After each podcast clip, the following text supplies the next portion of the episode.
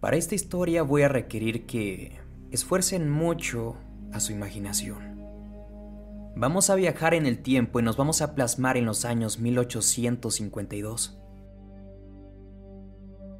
Seguramente muchos tras escuchar una época tan antigua en medio del siglo XIX, lo primero que se les venga a la cabeza son aquellas imágenes tan vetustas que ni siquiera poseían color.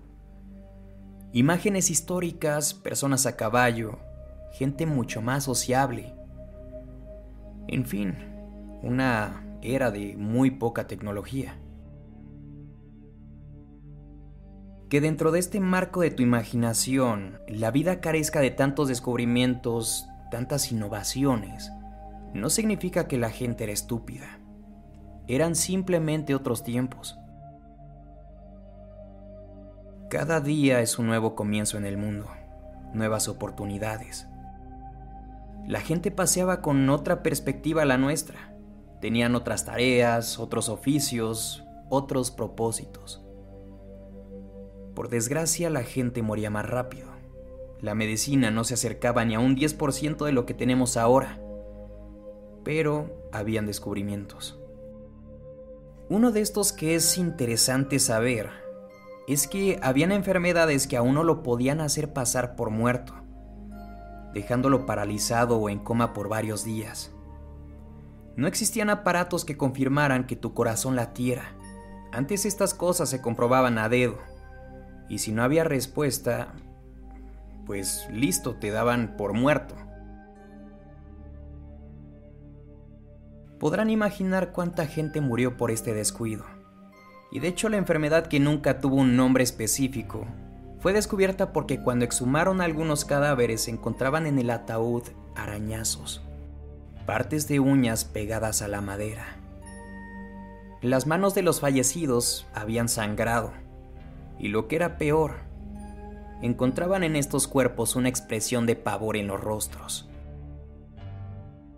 Como era algo que llegó a suceder más veces de las que podemos imaginar, a una persona se le ocurrió la brillante idea de colocar un tubo con una campana a un lado de donde se iba a enterrar el cuerpo. Este tubo conectaba al ataúd, y en dado caso que la persona estuviera viva, solo tendría que agitar la campana.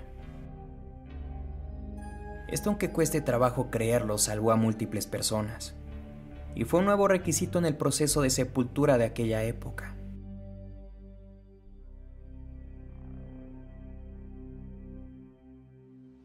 A veces la brisa es tan fuerte que puede llegar a mover las campanas. Pero en los pocos casos donde accidentalmente sepultaron a personas vivas, las campanas se volvían realmente locas. Es importante mencionar esto para que comprendan la eficacia del experimento. No habían confusiones. Esta es la historia de un sepulturero. Él ya era alguien muy anciano Tenía básicamente toda su vida trabajando de este oficio. Además se encargaba de cuidar el cementerio todas las noches. Era su segunda casa, decir verdad. No tenía familiares, no tenía hijos, tenía pocos amigos, pero en sí era una persona muy solitaria. Este señor ya fallecido se jactaba de haber vivido muchas experiencias paranormales. Presumía mucho de sus anécdotas. Era alguien que siempre tenía algo nuevo que contar. Pero entre todas estas anécdotas había una que simplemente se ganaba la copa de oro en ser la más aterradora.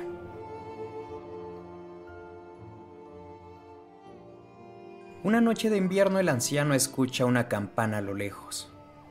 Esta venía acompañada de gritos. Gritos que al parecer eran de una mujer. El señor toma su can, lo amarra a una correa, prende su lámpara de petróleo, se coloca su abrigo y sale de la casita del cementerio.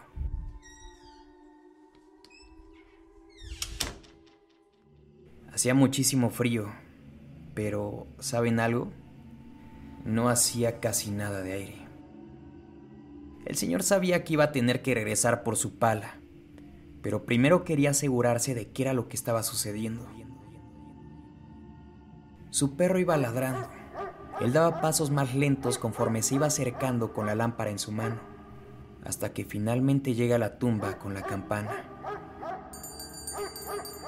Escuchaba como una mujer gritaba. Ayuda, déjenme salir. Déjenme salir, por favor. Quizá parezca cruel de parte del sepulturero por no ir directamente por la pala, pero le pregunta, ¿cómo te llamas? Me llamo Sara O'Bannon, por favor, déjenme salir. Ah, ok, Sara. Aquí dice que moriste el 16 de julio de 1852. Naciste en el año 1827, ¿verdad? Moriste el 16 de julio de 1852. Sí, sí, esa soy yo. Por favor, ayúdame.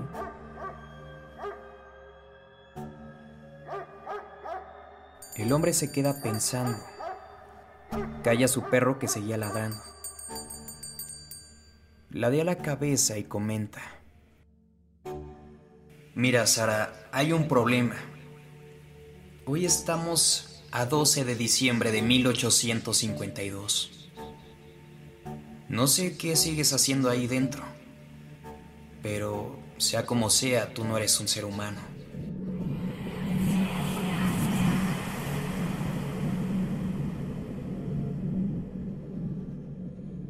El hombre se da media vuelta, recoge su lámpara, con la correa arrastra a su perro que seguía ladrando a la tumba y regresa a su casita en el cementerio.